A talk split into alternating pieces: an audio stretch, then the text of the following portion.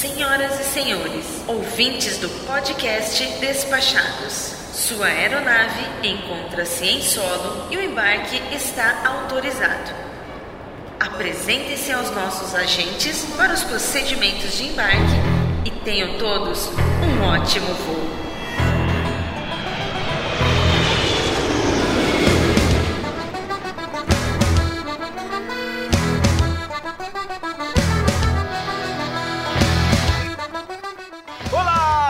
Caro Audio Spec!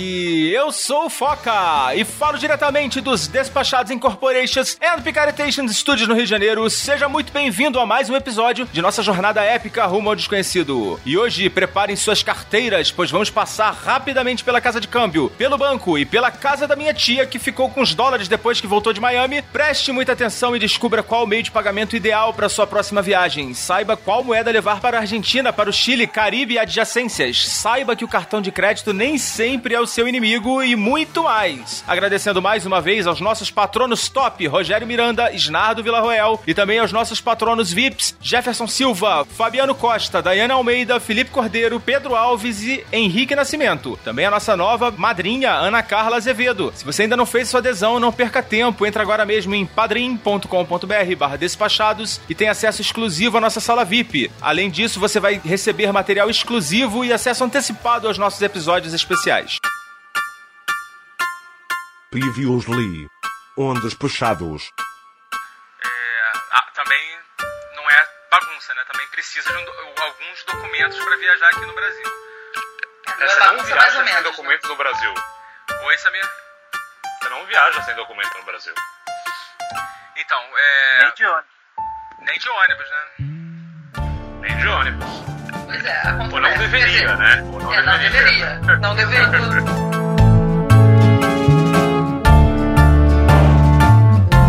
Aí na volta deu uma preguiça, porque na hora de fazer o check-in, falou lá usar o mesmo documento da ida. Sim. Vim com documento vencido, ou seja, vim sem documento.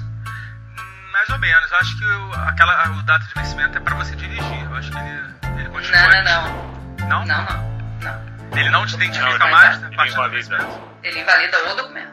Ah, é, bom, voltando à América do Sul, É. assim, uma coisa legal também de lembrar é que tem que ser o RG mesmo, não vale carteira, carteira de classe. Ah, tá, mas vale sem NH, sim. Olha lá, hein? Não, pera, eu vi esse, essa informação. Eu acho que vale. isso caiu.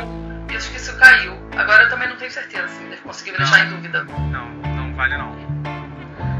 CNH não vale, com certeza. E também precisa ser um RG com a foto recente, não pode ser tão antiga. É, tem uma. Tem, isso eu não achei escrito em lugar nenhum, né? Mas falam 10 anos. E a- além disso, além de, ser. é, de ter sido emitido em menos de 10 anos, aquela pessoa da, do documento precisa aparecer com você, né? Pelo menos lembrar você, né?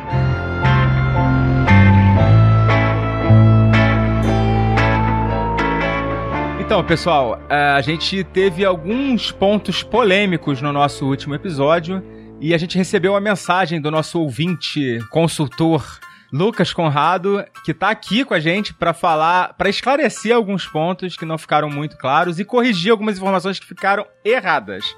Lucas, obrigado aí por ter aceito aí o nosso pedido, nosso chamado. Eu que agradeço pelo convite. É sempre um prazer gravar podcasts. Pô, é, você tinha o seu podcast, né? Que tá em hiato, né? Cara, tá um hiato quase que eterno. Eu acho que não vai voltar, não. Infelizmente. Tô na torcida aqui, que volte. Mas eu tô, tô bolando aqui alguns outros projetos de podcasts, alguma coisa que talvez envolva aviação. Ah, legal, legal. E fala, se apresenta aí pro nosso público, né, que ainda não te conhece. Bom, aqui quem tá falando é o Lucas Conrado. Arroba o Lucas Conrado em qualquer rede social, se quiserem ver minha cara ou jogar videogame comigo.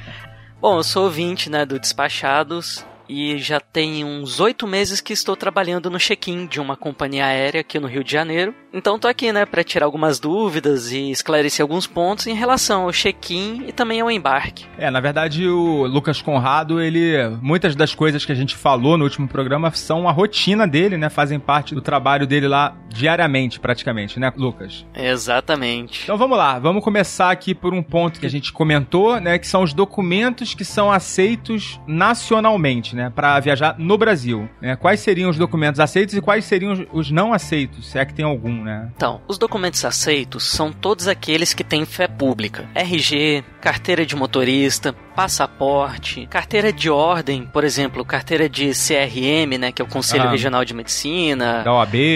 OAB. Esses conselhos regionais, eles são todos aceitos. Aquela carteira militar, porque assim, os militares eles têm uma carteira própria, que até se parece com o RG, mas é uma carteira militar, tanto militar quanto seus parentes, esposa, filhos, marido. Ah, não sabia disso, não. É, essas carteiras são aceitas. E, bom, sobre os documentos que não são aceitos, é aquela, né? Carteira de faculdade. Não, não é aceita. Aham, crachá. Ca- crachá, carteira de clube, isso aí não é aceito. Documentos sem foto também não, né? Por exemplo, título de eleitor. Não, o título de eleitor não é aceito. E o CPF, gente, CPF não é aceito. Todo dia. Acho que CPF nem é documento, né, cara? Ca- CPF é um número. Não, mas é porque assim, lá no, pelo menos na empresa que eu trabalho, o programa de milhagem, ele pode ser localizado por nós através do CPF. Então assim, ah, a pessoa esqueceu qual é o número do programa de milhagem da firma. Aham. Ela passa o CPF e aí a gente tem um, um sistema que a gente acha. Só que assim, tem muita gente que vai chegar para fazer o check-in e já tira o RG e o CPF. Ou Entendi. perdeu o RG, ou esqueceu o RG em casa e coloca o CPF na, em cima do balcão. Gente, a gente não pode aceitar o CPF. O CPF só serve para encontrar o número do seu programa de milhagem. Legal. Agora falando da validade dos documentos para viagens nacionais. Pois é, é porque teve uma. Essa parte aí ficou meio. Como que posso dizer? Ficou meio turva no último episódio. Ah, ficou errado, cara. A gente falou merda. É, pois é, porque. Porque assim, o que, que acontece? Para voos nacionais, deixando muito claro isso. Se o seu passaporte ou a sua carteira de motorista não estão mais válidos, eles não deixam de mostrar que você é você. Então, se você fizer voos nacionais, vamos deixar isso bem sublinhado, nacionais, você pode apresentar assim um passaporte ou uma carteira de motorista vencida. Tanto que assim, no caso da carteira de motorista, eu nem olho qual é a validade do documento. Só olho o número do RG e coloco lá no sistema. Tá, mas isso é um procedimento padrão, né? Não é uma coisa que você é distraído, por exemplo. O ouvinte pode estar se perguntando nesse momento. Não, não, é isso é padrão. Eu só, eu só olho a foto, o nome e o número da identidade. Coloco lá no sistema. Beleza. Mas deixando claro, quem vai fazer voo internacional não pode estar com documento vencido. Beleza. Fica esse esclarecimento em relação ao que a gente falou no último episódio, né? Não ficou claro, na verdade, a gente falou que não podia, depois consertou, mas ficou a impressão de que realmente não podia, então é permitido sim viajar com esses documentos vencidos no Brasil. Uhum. Mas é recomendável que você esteja com seus documentos na validade, né? É, até porque se o guarda parar você no caminho do aeroporto, Exatamente. Você pode ter um problema sério lá e não chegar no aeroporto, né? Não embarcar.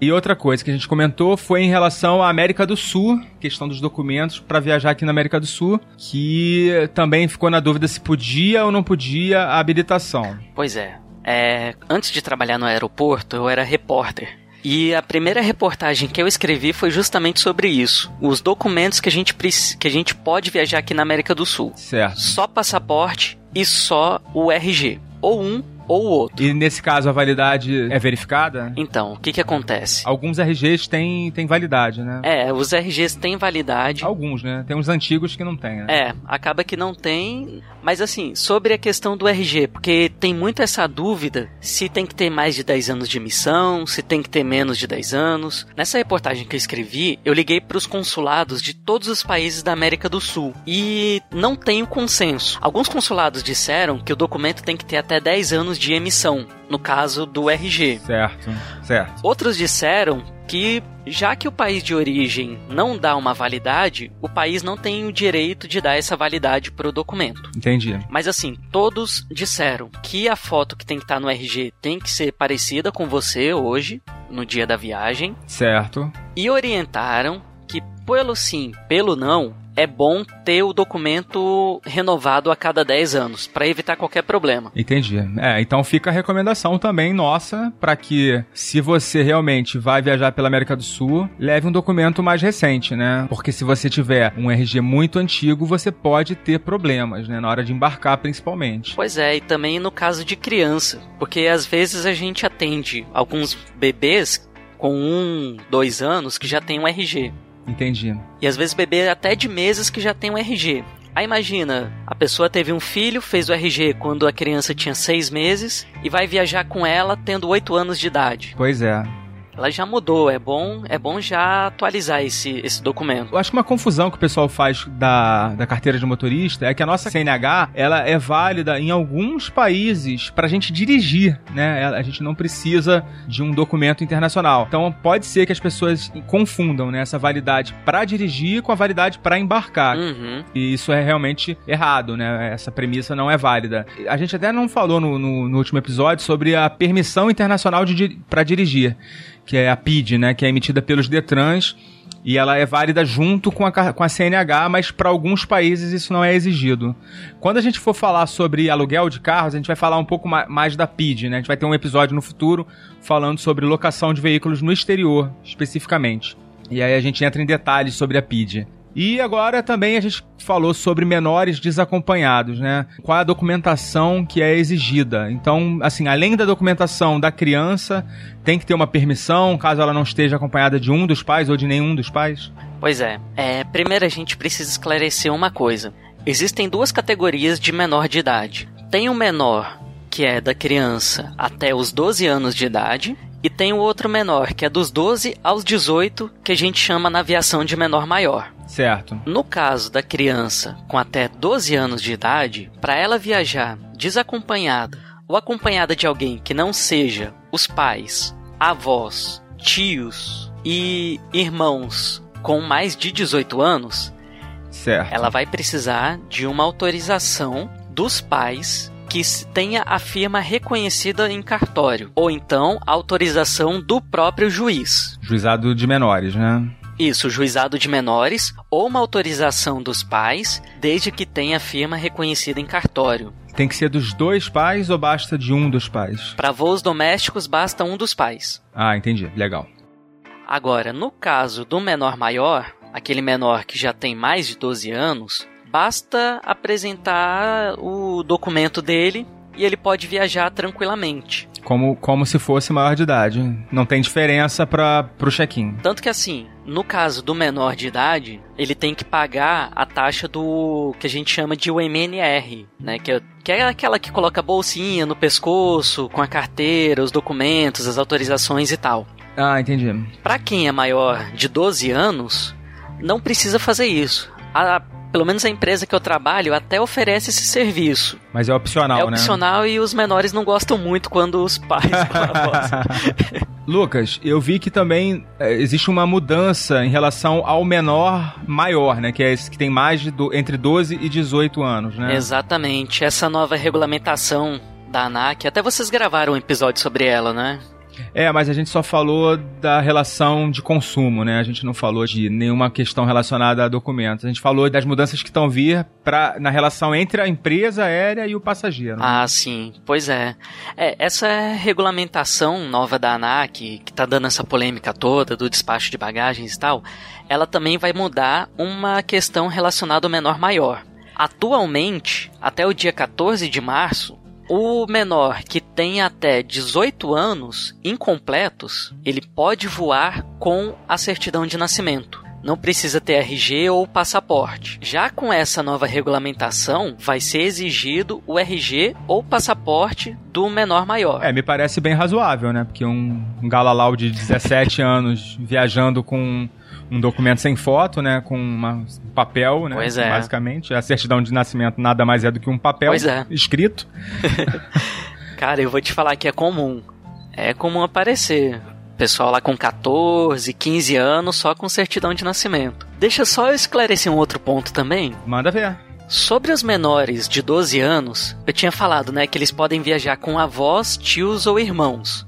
É muito importante deixar claro que tem que ter documentos que comprovem esse grau de parentesco. Mas isso é bem, bem óbvio, né? Porque senão qualquer um Cara. também pode chegar. Ah, não, é meu neto. Pois é, é bem óbvio, mas a gente tem problema no check-in todo dia com isso. É mesmo? Ontem aconteceu no, meu, no check-in do lado do meu, que a avó queria viajar com o neto, só que só tava com a carteira de identidade do neto e a carteira de identidade dela. Precisava de Não- um documento do filho dela, né? Ou da filha dela, né? Exatamente. Ou a própria certidão de nascimento da criança. Porque tem o nome da avó, né? Exatamente. No caso dos tios, também a certidão de nascimento basta. Por quê? Eu pego o nome dos pais do tio e o nome dos avós na certidão de nascimento, Já cruza. né? já, já comprova isso. Beleza, então vamos falar só um pouco agora da questão do menor desacompanhado internacional, porque aí não tem diferença, não tem diferenciação entre o menor menor e o menor maior, né? É tudo menor, né? Pois é, a regulamentação não falou nada do menor desacompanhado, até porque isso aí é questão internacional, não é só a ANAC ou só a Secretaria de Aviação Civil que cuida disso. Aham. Isso aí é, um- é uma questão internacional. Envolve tráfico de crianças, né? O escambau. E, cara, com esse tanto de, de informação, de controle, como é que vocês fazem pra se achar lá atrás do, do check-in, lá do balcão de check-in não, não se confundirem? Pois é, então, sobre os voos internacionais, né? Porque cada país tem uma regulamentação diferente, tem uma exigência diferente de visto, passaporte, visto de trânsito, vacina disso, vacina daquilo. A Associação Internacional de Transporte Aéreo, chamada, né, que tem a sigla IATA, eles desenvolveram uma ferramenta chamada Timatic. Essa ferramenta, por exemplo, no caso de vocês, ah, vocês estão indo para Londres fazendo uma conexão em Roma. Saindo daqui do Rio de Janeiro, Rio, São Paulo, São Paulo, Roma, Roma, Londres. Certo. Aí eu coloco, o passageiro é brasileiro, ele tá viajando do Rio para Londres, fazendo conexões em São Paulo e em Roma. Que documentos que eu preciso exigir dele? E aí esse sistema que é automatizado, é, e aí esse sistema informatizado, ele dá a lista de todos os documentos e todas as vacinas que são exigidas em cada caso. Entendi. É, porque é muita informação pra cruzar, né? Porque, se, por exemplo, se fosse um estrangeiro, se fosse um americano, né, que você estivesse atendendo, já seria totalmente diferente, né? Exatamente, assim, eu quase não faço check-in internacional. Só que às vezes surgem os filipinos que estão aqui no Rio de Janeiro e querem voltar para Manila. Certo. É um caso muito comum. É, com E certeza não tem voo direto do Rio pra Manila, né? Exatamente. Aí eles costumam voar para São Paulo, de São Paulo para Abu Dhabi, Abu Dhabi para Manila. Aí a gente já coloca aí a documentação e tal, e sem contar com os outros estrangeiros. É, imagino que seja muita, muita coisa pra você dar conta, né, lá no teu dia a dia. É, impossível. Fora os pepinos lá que aparecem, né, pra... Nossa, nem me fale, nem me fale. Bom, obrigado aí, Lucas, pela tua participação. É, espero que tenha ficado mais claro, né, pros nossos ouvintes. Acredito que tenha ficado. Tchau, pessoal, e brigadão aí pelo convite. Qualquer dúvida aí é só perguntar. E agora a gente vai falar de câmbio, de dinheiro. E fica aí, galera, com o podcast.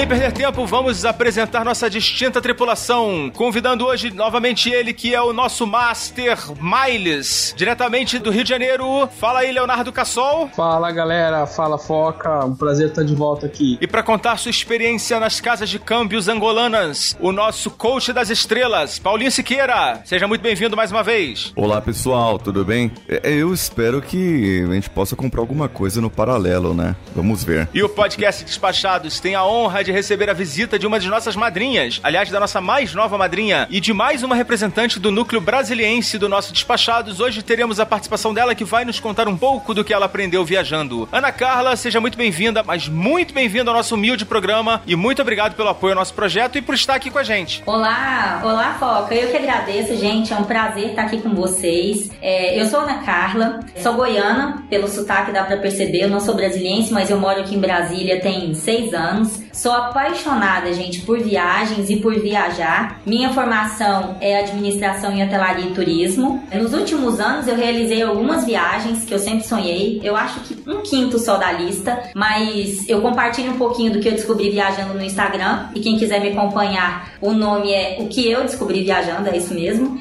E até o momento, em primeira mão, o próximo destino é o Canadá. Aí que legal. Botar bastante fotos do seu próximo destino lá, né? No, no Instagram. Com certeza. Muito Serão bem. três meses, né? Vai dar pra aproveitar um pouquinho. Ah, que bom. Espero Ah, que você é. passeie bastante por lá.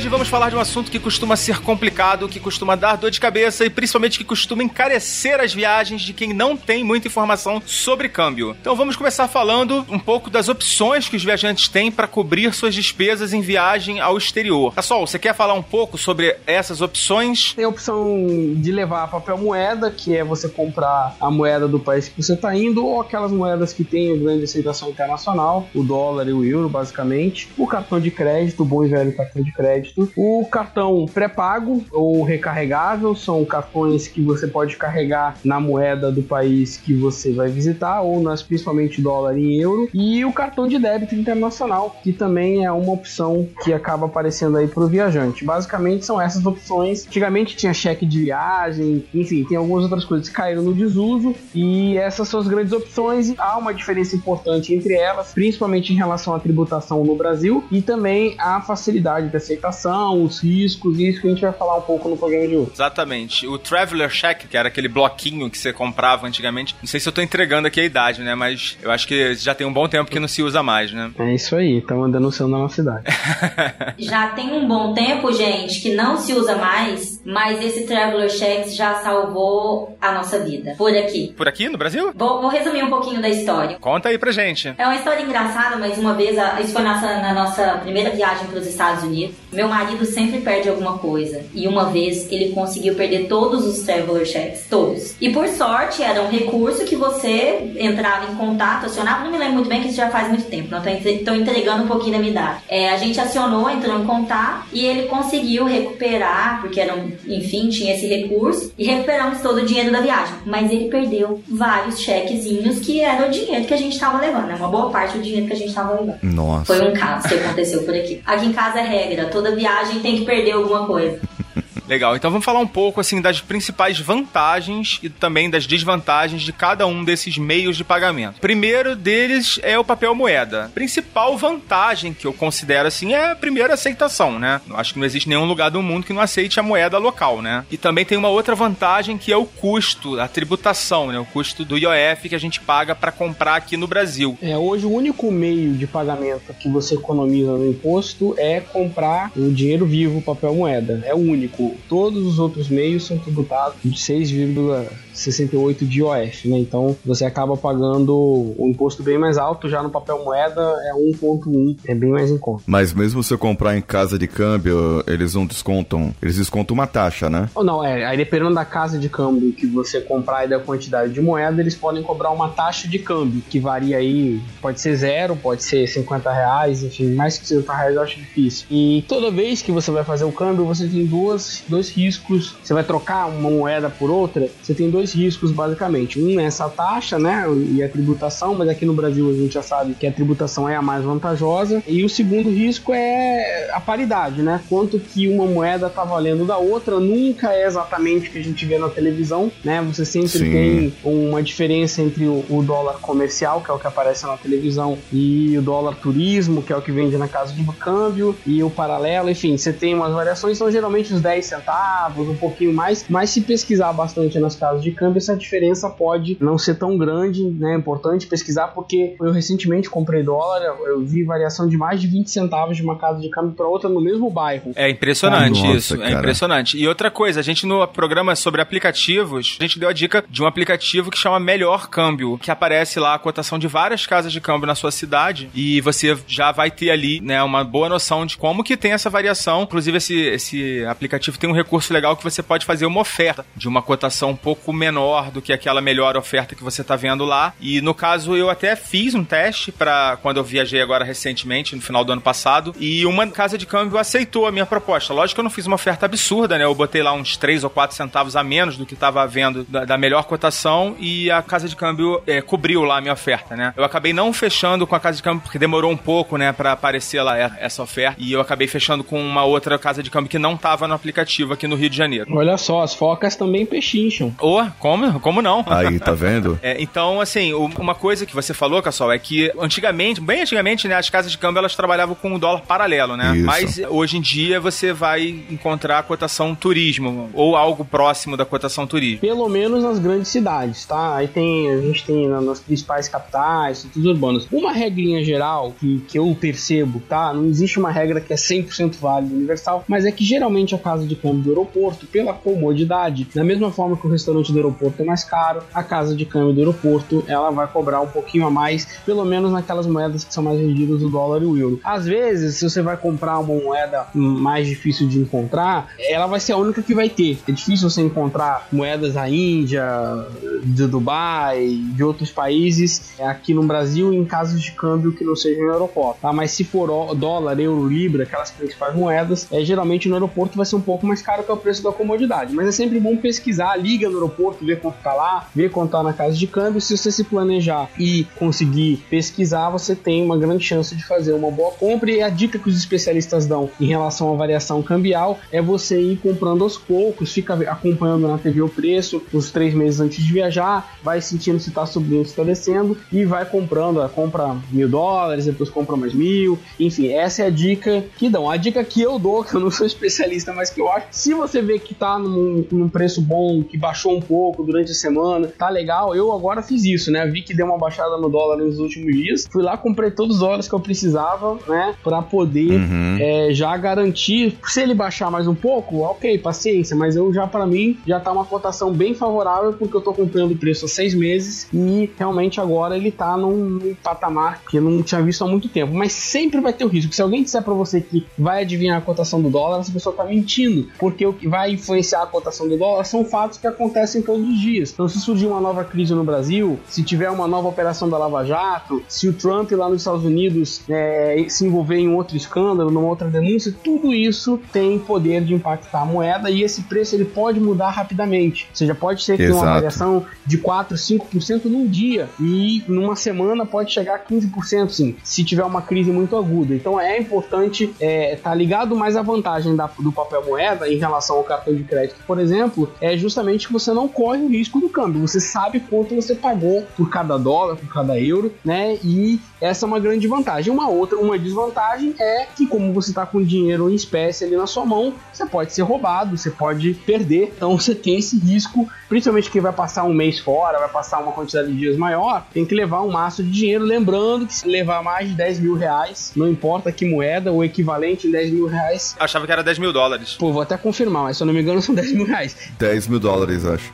Ó, então beleza. A gente vai, eu vou por aqui. acho que é dólares. Tá, mas se levar mais, mais que 10 mil dólares, então tem que declarar, porque senão é, é crime, dependendo do país que você for, é crime que dá prisão, uma multa pesada. Não, e na saída também, né? Evasão. Isso. Na saída, exatamente. Mas aproveitando que o Cassol, o Cassol falou, essa semana eu também fiquei nessa dúvida. Compro ou não compro dólares? E comecei a especular, entendo muito, né, gente? Comecei a especular e algumas pessoas, não, não compra agora, não é o momento, o dólar vai baixar. Outras pessoas já diziam o contrário, ah, não, porque eu acho que o dólar vai subir. Sempre teve a especulação. Então, essa semana é, eu já comecei a planejar algumas compras de dólares para uma viagem que eu tenho para fazer. Falei, poxa, eu vou analisar Agora, é, é, interessante para eu comprar agora, nesse momento, nesse valor, nesse cenário, já que teve uma baixa recentemente? Então eu vi que era algo interessante, o que eu podia pagar e decidi comprar nesse mesmo momento. Independente se, se vai subir, se vai baixar, essa, era uma boa cotação. Então eu avaliei e preferi comprar, garantir um pouco agora. Pessoal, uhum. só para confirmar que a informação, é 10 mil reais mesmo, tá? Não é dólar. Então, é. confirmando. E, tem, e dá para fazer a declaração eletrônica de bens dos viajantes pela internet. Ou seja, não é crime levar mais de 10 mil reais é, em outra moeda estrangeira para outro país, desde que você declare isso à Receita Federal e você está levando a quantia que for levar. Tá? Não arrisque, porque não vale a pena. Se você for pego, uma fiscalização dá uma confusão bem grande, uma multa alta e inclusive prisão. Tem brasileiro que foi preso nos Estados Unidos porque chegou lá sem declarar. É, Não, mas eu acho que esse valor de referência de 10 mil reais é só aqui no Brasil. Lá nos só Estados Unidos aqui, eu né? tenho certeza Isso. que é 10 mil dólares. Você pode ir com até uhum. 10 mil dólares em dinheiro. Se você for com mais que você também tem que declarar lá. Isso, tá. isso. Se for trazer também, tem que declarar. Se você for por alguma coisa pegar dinheiro lá, mais de 10 mil reais, tem que declarar. Estou aqui olhando aqui no site da, da, Receita Federal. Legal. Tanto que o Cassol e que a Ana falaram da dificuldade, né, que a gente tem de saber o momento certo, né? Eu, hoje, inclusive, a gente estava conversando isso no grupo lá do, dos ouvintes e dos padrinhos, que uma, uma das coisas que o pessoal lá da área financeira da empresa comenta é que a única certeza que eles têm sobre as projeções do dólar daqui a seis meses, daqui a um ano, é que elas estão erradas. É, uma certeza que eles têm é que não vai ser aquela cotação, vai ser outra. Pode ser mais, pode ser menos, pode ser muito mais, pode ser muito menos. Mas aquela lá dificilmente vai ser. E assim, é impressionante. A gente tem lá os relatórios e não acertam, cara. Nem os, os melhores economistas do mundo acertam projeção de câmbio, principalmente aqui no Brasil, né? Então, pra gente é muito difícil. Então, essa dica do Cassol é super válida. Vai comprando, vai comprando aos poucos. Você acha que tá caro e não é o momento de comprar, mas tá chegando a sua viagem, começa a comprar, porque senão também pode subir e você ter que comprar mais caro ainda. Exato, exato. O pessoal que viajou na época que teve o último aumento, né? Que acho que foi final do ano passado aqui, meio do ano passado pra frente, né? Que teve um, um aumento, chegou a, a mais de 4 reais. O dólar do cartão de crédito veio a 4.8, 4.9. Então foi bem alto. E foi assim, de um mês pro outro que deu uma, uma subida, né? Foi, foi bem rápido. Foi bem rápido. E aí o pessoal se lascou nessa, hein? É. é, eu confesso, eu sou um adepto do cartão de crédito. Geralmente eu faço viagens curtas, então eu topo risco e ganho milhas, enfim, então eu acabo usando a comodidade. Mas na atual circunstância, em tempos de lava-jato, de todo dia você ter uma novidade, de Trump, eu recomendo um pouco mais de segurança, porque realmente, como o PC falou, é, a variação pode ser de um mês para o outro, pode ser uma surpresa muito desagradável, como pode ser favorável. É o risco. Quem gosta de jogo, de. Exato. Ou seja, é um prato cheio. Quem não gosta, né? Melhor você comprar a moeda e saber mais ou menos quanto que você vai gastar, tá? E levar o cartão de crédito por emergência, enfim, para poder pagar a calção no hotel. E o cartão de crédito continua sendo importante, eu diria fundamental, porque senão você tem que às vezes dar calção de 300 dólares em dinheiro no hotel, enfim, você tem uma série de dificuldades que é, o cartão de crédito acaba facilitando bastante. Com certeza, inclusive eu coloquei isso na pauta também, né, que é uma questão assim que eu recomendo fortemente que você Sim. sempre tenha um cartão de crédito habilitado, né, para uso no exterior, com limite. Isso, faz o aviso de viagem, é, exatamente. do seu banco, ou liga lá na central. Eu diria até dois cartões de crédito. Se você é, tiver problema de ser bloqueado, você tem um backup, dá uma olhadinha no limite, ligar lá e avisar que vai viajar. Às vezes eles liberam um limite extra, se tiver tudo bem, tiver em dia. Então isso é muito importante porque é comum, pode acontecer de você é, ter algum problema e de ter algum imprevisto. Imagina que você perdeu o voo, imagina que teve uma questão de saúde, você, você pode precisar de algo extra, então também ir com dinheiro contado não é nada, nada animador. É, isso aconteceu comigo, isso que você falou. O meu cartão principal, né, que tinha um limite maior, reservado para viagem, foi bloqueado. Eu fiz o aviso de viagem, fiz o registro lá do período que ia ficar, onde ia ficar, e na primeira tentativa que eu fiz de usar o cartão, ele foi bloqueado por suspeita de fraude. Então isso realmente acontece. Ah, Se eu não tivesse outro cartão, eu acabei tendo problemas, né? Porque o outro cartão, o limite não era menor. Se eu não tivesse o outro cartão, tava ferrado. Já aconteceu um caso semelhante comigo, é idêntico. É, também por fraude, o cartão foi bloqueado e eu tive que usar um outro cartão. Meu outro cartão não tinha o mesmo limite, era um limite bem menor. E nesse caso em especial, por sorte, eu tinha levado dinheiro, né? Dinheiro em espécie suficiente, porque o cartão ia fazer falta. Eu não tinha limite suficiente para alugar carro pelo período que eu precisava na viagem. Então, uma amiga, a gente utilizou o cartão, um outro cartão de uma amiga para alugarmos o carro, deixar o valor lá como garantia. E foi o que salvou a viagem, porque nesse caso ia fazer falta. Depois disso, eu aprendi. Sempre também viajo com dois cartões, de preferência com, com limite, ligo no banco, peço para aumentar um pouquinho o limite antes da data da viagem, para não sofrer eventualidades. É, quem for alugar carro, a gente já falou nisso nos programas, geralmente às vezes pedem uma calção gigante. Exatamente. Eles devolvem quando você entrega o é carro, é mas às vezes é um valor bizarro, assim. É, então... É, inclusive dependendo da locadora e dependendo do seguro que você tá ou não tá disposto a fazer, o, eles fazem também uma pré-autorização no, no cartão de crédito, né? E uma, uma vez na Europa, o valor era de 3 mil euros e era um carro basicão lá. Nossa. Pô, 3 mil euros você converter hoje dá, dá 12 mil reais, mais de 12 mil reais. 12 mil. É, isso. poucas pessoas às vezes têm isso de limite, né? É, exatamente. Então, nesse caso, eu não tinha, porque eu sou um mero funcionário, um empregado de uma empresa. Então, eu tive que fazer um outro seguro para diminuir o valor do, da pré-autorização. Então, é até uma dica: se você vai viajar e seu cartão não tem um limite muito grande, você precisa alugar um carro, não deixa de alugar o carro por causa disso. Tenta fazer uma locação com um seguro um pouco mais compreensivo, né? Que, que tenha uma cobertura melhor, que tenha que, que garanta mais, né? a Sua, o patrimônio lá da, da locadora, que aí você vai ter um, bloqueio de um valor menor no seu, do seu cartão de crédito. Isso.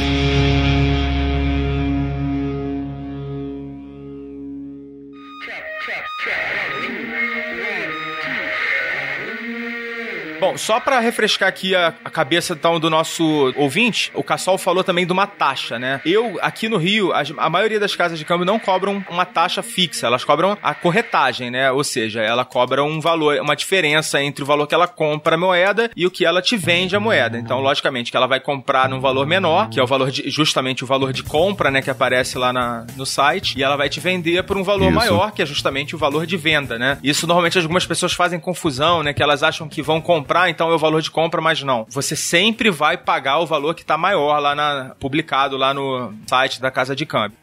Exato. Então, assim, a maioria das casas de câmbio não cobram essa taxa fixa. Você se informa antes, mas no aeroporto costumam cobrar. Inclusive, se você estiver precisando de pouca moeda do seu destino, eu recomendo que você até espere chegar no destino e compre na casa de câmbio do aeroporto do destino. Porque aqui no Brasil, se você for comprar uma quantidade muito pequena, acaba que não vale a pena. Porque, por exemplo, teve uma vez que eu caí nessa, né? Pô, eu tava precisando só de uns 50 dólares, assim, pra uma emergência, pra uma eventualidade. E acabou que ficou horrível a cotação, porque teve uma taxa fixa lá de 50 reais, que acabou extrapolando lá a cotação e muito a cotação que estava divulgada lá. E outra coisa que eu ia falar é do IOF, né? Então o IOF, o Cassol já falou, é 1,1%. Esse valor aumentou recentemente, inclusive, né? Ele era um valor menor, mas ele é bem menor do que a, o IOF que é cobrado em todas as outras formas eletrônicas, né? De pagamento, que, que a gente Isso, falou. Cartão isso. de crédito, cartão de débito e os cartões pré-pagos, né? Os cartões pré-pagos, eles estavam livres, né? Eles estavam isentos desse IOF de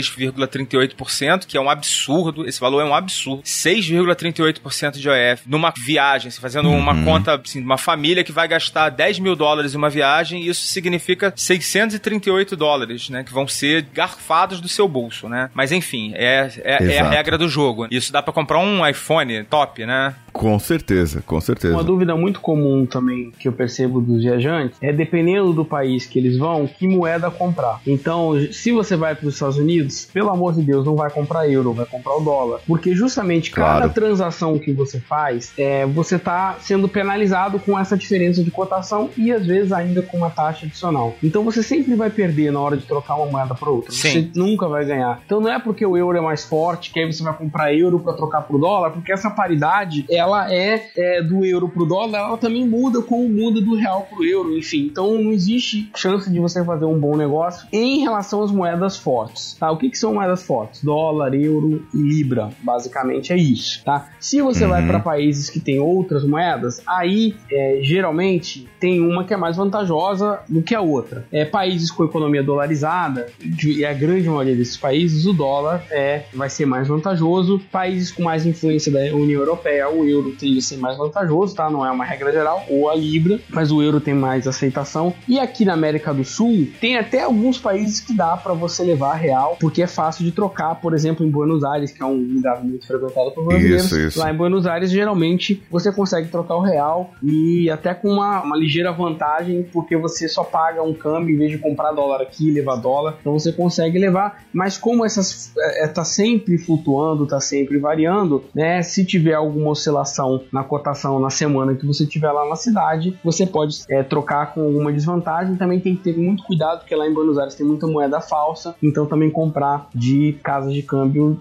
confiáveis, enfim, pesquisar na internet onde quais são os Pegar uma referência, né? Isso, porque você acaba correndo o risco de ser enganado, né? Legal. Em, em Buenos Aires também você consegue até em, em alguns lugares fazer compras em reais. É, eu comprei algumas coisas lá, assim, você compra, sei lá, você vai lá na, na loja de alfajor, de lenços, vai na, na zona comercial deles ali no centro, eles dão preço em peso, em dólar e em É, real. os restaurantes costumam aceitar também. Os restaurantes também costumam aceitar. Isso, isso. Então fica bem mais fácil. Outro lugar que aceitam pra caramba é, reais é no Uruguai. Tanto em Montevidéu, Punta del Leste, Colônia del Sacramento também aceitam, aceitam reais. é, e vale a pena. Agora, lá no Uruguai tem uma vantagem também para quando você utiliza cartão de crédito em restaurantes. Pelo menos ano passado, nos últimos anos que eu fui, quando você utiliza o cartão de crédito internacional, você tem o desconto do imposto de 18,5%. Eu me lembro que até uma parte de 2017 falavam que isso iria É prevalecer. IVA, né? Exatamente, é isso mesmo. Que acaba compensando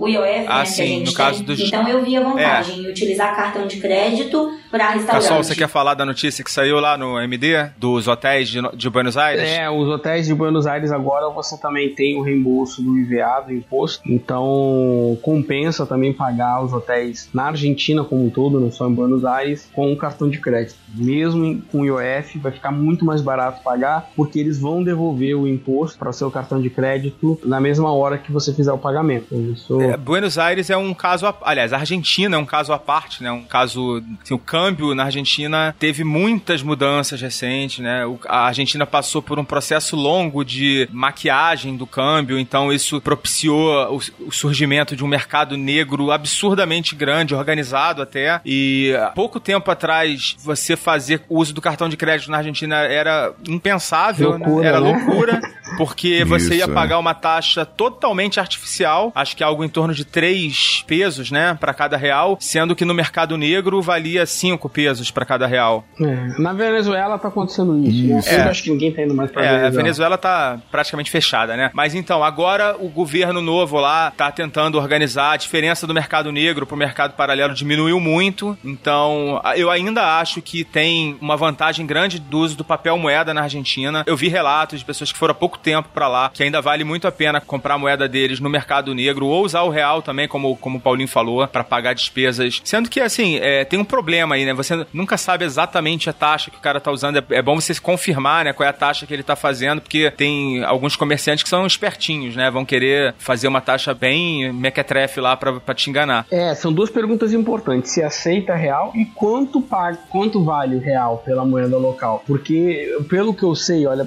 até onde eu acompanhei, nas capitais você consegue é, uma conversão muito razoável. Agora, se você já for para, por exemplo, para outras cidades na Argentina, para Mendoza, já não é, a cotação já é bem ruim do real. Aí já é melhor levar dólar ou pagar no cartão de crédito. Exatamente. entendeu? Eu ia falar também do Chile. O Chile, hoje em dia, com a invasão né, de brasileiros que teve em Santiago, principalmente, você também já começa a ter um câmbio favorável pro real, né? Começa a valer a pena não ter que fazer dois câmbios para trocar pela moeda deles, mas também só em Santiago, né? Só em Santiago ali nas proximidades, porque se você for pro Atacama ou se você for lá pra região lá da Patagônia, com certeza não vale a pena. Você não vai encontrar cotações boas. E complementando o que o Cassol falou, de assim, que, que moeda levar, né? Realmente essa é uma grande dúvida, né? Inclusive, a minha dica é você botar exatamente essa frase no Google, né? Que moeda levar para tal lugar. E vai aparecer um artigo, Exato. vai aparecer. Inclusive, eu descobri que tem um site que chama Que Moeda Levar. Vou botar o link. Legal, não conhecia. É, é um site bem simplesinho, assim, eles fazem algumas análises, assim, mas não é um serviço online, né? Eles vão fazendo e depois vão atualizando, assim, de tempos em tempos. É importante quando você botar assim que moeda levar, ver a data do artigo. Exatamente, tá? exatamente. Porque se você vê que moeda levar pra Argentina três anos atrás, era uma, agora é outra. Mudou enfim, totalmente. Mas tem uma regra geral, né? Que é, para países que não têm uma moeda tão tradicional e tão forte, o ideal é você ou levar dólar ou levar euro, né? E na dúvida, levar dólar, né? Porque não vai ter um prejuízo muito grande em relação à cotação do. A diferença do euro, né? Então, na dúvida, se você vai pra Índia, por exemplo, não sabe qual é a moeda que você tem que levar pra Índia, leva dólar e lá você troca pela moeda local. Eu agora fui pra China recentemente e nessa viagem pra China eu acabei levando quase toda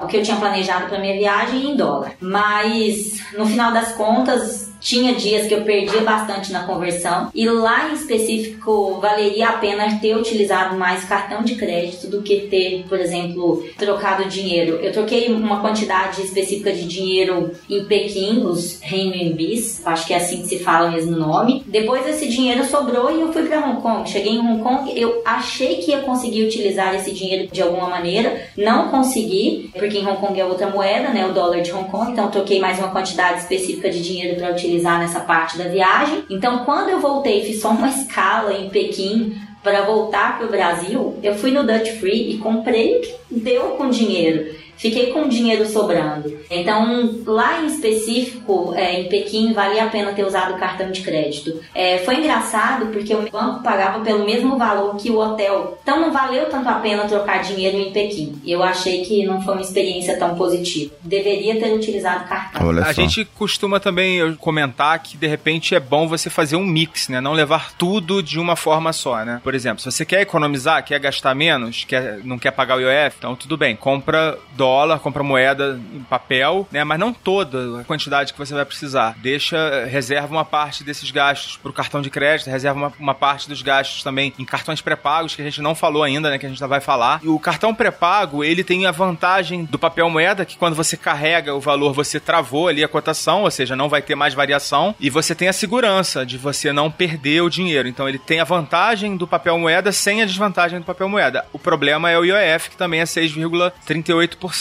né? O cartão pré-pago não dá milha. É, o cartão pré-pago não dá milha, você vai passar, vai pagar a mesma, o mesmo IOF do cartão de crédito, né? Exatamente, isso, mas, isso. É, mas ele congela a cotação. Em tempos de incerteza como os atuais, para quem não quer carregar muito dinheiro, realmente é algo que traz uma segurança de quanto você vai pagar por cada euro, cada dólar. É mais conservador, digamos Sou assim. Sou obrigado a admitir. E não tem a taxa, taxa? né? Ah, por exemplo, às vezes, como a gente comentou, às vezes você vai numa agência ou no próprio banco e quer fazer a conversão do seu real uhum. pelo dólar. Então, além. É, é, é, se bem que você tem 1%, né? No caso, por dinheiro é 1%, é verdade. No outro, você congela, porém a taxa é de 6%. Mas não tem a taxa que talvez você pagaria numa casa Exatamente. de câmbio. Exato. Esses cartões pré-pagos, eles são bem legais. Eu tenho um também e eu sempre viajo com eles, que é um serviço que eu consigo carregar ele pelo Internet Bank. Então, assim, se eu tiver um imprevisto e tiver sem dinheiro, dinheiro, enfim, alguma coisa acontecer, eu também consigo jogar é, alguns dólares lá para aquele cartão pré-pago pela internet. Então, isso também é uma coisa legal que eu costumo usar. Agora, uma coisa, é, são 20% de diferença entre a compra e a venda da casa de câmbio, que a gente tem que ficar esperto, né, também. Não, 20%? 10 a 20%, eles variam, né, esse valor, né, dependendo da casa de câmbio, não, é não é isso? Não, não, 20 centavos foi que o pessoal comentou que viu de diferença entre uma casa de câmbio e outra, né, mas assim, normalmente a... Não, eu falo assim, é, é, entre o que eu vou comprar, eu, eu vou comprar o dólar tá 3,40. Se eu fosse vender, ia tá 3,10, por exemplo, entendeu? Não, não, essa, essa corretagem, vamos chamar assim, né, que eles cobram aí, essa uhum. diferença entre a cotação de compra e de venda varia entre 4 e 5%. Não, se o cara cobrar mais que isso, ele tá exagerando ali na, na cota, nessa cotação entendi, dele. Entendi. Isso, exagerando em é, muito, né? Você às vezes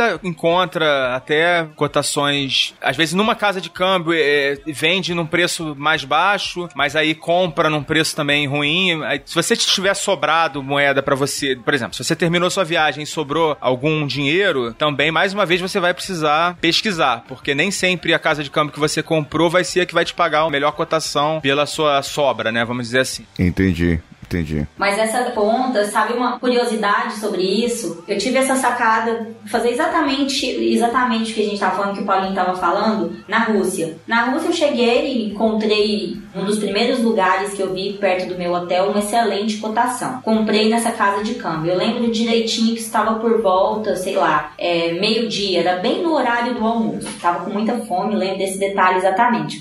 Fui lá, troquei e vi numa Quantos boa cotação. Quantos uísques valiam? quantas vodkas, né? É, é, quantas e vodkas? depois, no finalzinho do dia, peguei, almocei, fui, descansei um pouquinho no apartamento e no final do dia saí para dar uma volta. Quando eu olhei a cotação, eu fiquei surpresa. Comecei a pesquisar na internet o que, que aconteceu, por que, que a cotação mudou tanto, pensando o que, que podia ter rolado. Ok, mas só observei. E nesse dia foi a primeira vez numa viagem que eu tive a sacada de fazer uma, um cálculo de porcentagem. Ah, deixa eu ver quantos por cento que mudou e tal, tal, tal, e deixa eu anotar também o valor para eu ver quanto tá amanhã. No outro dia, a cotação estava semelhante com a cotação que eu tinha comprado no horário do almoço do dia anterior. E eu observei que na Rússia, quando saía do horário normal de expediente, se eu não me engano, os bancos lá inclusive fecham mais tarde, mas passava das 6 horas da tarde, a cotação sempre subia, sabe? É, o valor, a diferença sempre ficava muito maior. As casas de câmbio lá funcionam até tarde da noite, mas fora do horário de expediente, sempre tinha uma grande variação de É, cotação. o- Isso é bom a gente observar É nas muito, viagens. muito interessante essa colocação, Ana, porque realmente acontece mesmo. Algumas casas funcionam no final de semana, algumas casas de câmbio funcionam no final de semana, funcionam de madrugada. E nesses casos, com certeza a cotação vai ser um pouco pior, né? Você vai perder nesse câmbio. E outra coisa também interessante, que eu, assim, adicionando a sua dica, é o bairro que você está. É uma dica de restaurante que vale para casa de câmbio também. Sempre tenta se afastar das principais atrações turísticas, né? Sempre tenta ir para o centro da cidade ou para algum lugar que não seja tão, no que não tenha concentração tão grande de turistas, porque normalmente, por exemplo, aqui no Rio, é, as casas de câmbio do centro têm cotações melhores que a da Barra da Tijuca, por exemplo. Em Buenos Aires, as do centro também têm a cotação melhor do que as da, da Recoleta. Então é, é uma outra dica, Uhum. dá uma olhada para ver se não tem uma variação grande de bairro, né, do preço do- da moeda. Boa dica. Agora, uma curiosidade, gente. Na China, os bancos abrem todos os dias, sabia? Até domingo. Se você precisar trocar dinheiro domingo, sábado, o banco. Mas acho que ia ser aberto. só na China, né? Pelo menos em Pequim, tá? Só na China, com certeza. Eu ainda não sei de outro lugar. E eu descobri isso só lá. E, e eu descobri isso só na China, China, né? Pequim, Hong Kong não, mas na China sim. Sábado e domingo o banco tá aberto. Você tá falando agora da China, né? Da sua realidade aí na China. E a gente tá com um pessoal que tá viajando lá pela Ásia, que é o Vini e a, e a Nini. E eles ficaram também de dar umas dicas pra gente. Então vamos ver agora quais são as dicas de câmbio e de meios de pagamento que o casal Lhama trouxe pra gente. Fica com eles.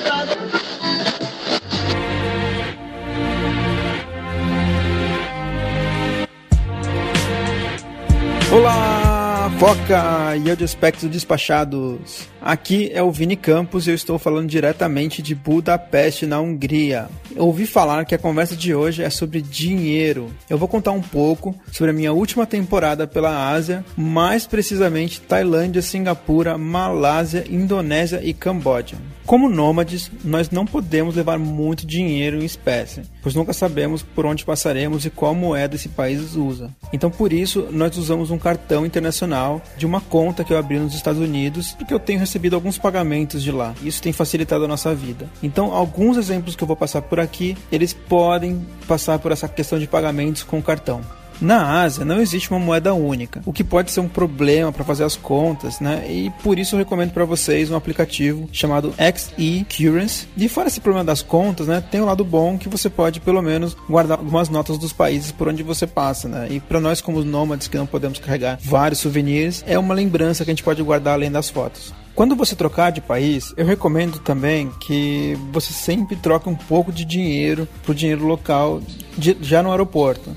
Porque mesmo quando você pega aqueles táxis que você pode pagar com cartão, né, você pode acabar tendo algum problema e precisando de dinheiro. Na Malásia, por exemplo, a gente pegou um táxi desses, paguei com cartão, sem nenhum problema, e chegando lá, o táxi largou a gente três quadras do, do hotel, porque ele devia estar com preguiça de dar a volta. E tudo bem, nós fomos andando, mas e se caso a gente precisasse pegar um outro, se fosse um lugar errado, né? Então, por menos que seja, compre um pouco do dinheiro local. Falando em casa de câmbio, a lei básica de sobrevivência em casa de câmbio é não existe cotação milagrosa. Se uma casa de câmbio tem uma cotação muito baixa, ela pode não ser muito confiável. Em Bali, por exemplo, você vai encontrar diversas casas de câmbio dentro de lojas de souvenirs. Nós não compramos nenhuma vez dinheiro nessas casas, mas a gente ouviu falar que lá circula muito dinheiro falso. E a própria polícia local também faz vistas grossas para esse tipo de ilegalidade. Ainda sobre Bali, as compras feitas em cartão tem- são taxadas em 3%, então é bom que você saiba escolher quando vale a pena você usar o cartão ou usar o dinheiro realmente. Lá é uma moeda desvalorizada, então pode ser que a diferença nem seja tão grande assim, mas dependendo do valor, pode ser que vale, vale mais a pena você pagar com dinheiro. Agora uma dica para o meu amigo Foco que pensa em ver o sol nascer em Angkor Wat, no Camboja. No Camboja, o dinheiro oficial é o dólar. Sim, brincadeira. Não, eles têm um dinheiro próprio deles que a população usa, só que o turista acaba usando só dólar lá. Então, qualquer refeição que você fazer, passeio ou o que for, você pode usar dólar tranquilamente. O troco, eles não vão te devolver em moedas de moedas de dólar ou assim, mas eles vão acabar te devolvendo com o dinheiro deles. Então vai ser quase inevitável que você volte com pouco do dinheiro deles, que no fim não vai valer muita coisa, mas pode servir de recordação. Mas para você que pensa em fazer uma viagem longa pela Ásia e comprou dólares para levar para viagem, você não precisa trocar o dinheiro antes de ir para o Camboja. E agora fechando esse bloco, de dicas sobre a Ásia, existe uma frase famosa que diz: quem converte não se diverte. Isso pode servir para os Estados Unidos, para a Europa, mas para a Ásia a conversa é outra. Quem converte se diverte. Mas para isso ser uma verdade, vocês têm que consumir o, os produtos locais. Então não adianta você querer achar que ah, a Ásia é barata e vai lá e querer comer um fundi suíço. Não, você tem que consumir o produto local. Quanto mais local, mais barato vai ser o, o consumo de vocês. Então é isso. Agradeço mais uma vez a participação aqui no Despachados e foca na viagem.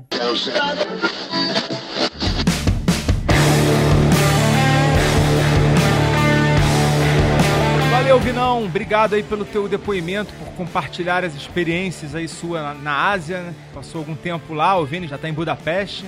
E esse episódio vai ficando por aqui. Essa é a parte 1, né, do episódio 15. A gente tem mais alguns assuntos para tratar ainda de câmbio, serão lançados na parte 2. Se você já acompanha a gente há algum tempo, já deve saber que para você ter acesso antecipado aos episódios que são divididos, basta você assinar um dos planos lá do Padrim a partir da sala VIP, que você vai ter acesso lá ao nosso grupo no Telegram e acesso antecipado aos episódios divididos, né? O episódio já tá com uma hora de duração, a gente não vai lançar episódios muito longos. E na parte 2 também vai ter a leitura de e-mails, né? O nosso parlatório com Samir Reis. E por enquanto a gente vai ficando por aqui. Fica ligado aí que a parte 2 sai já já. Então, por enquanto é só. Foca na viagem. Tchau!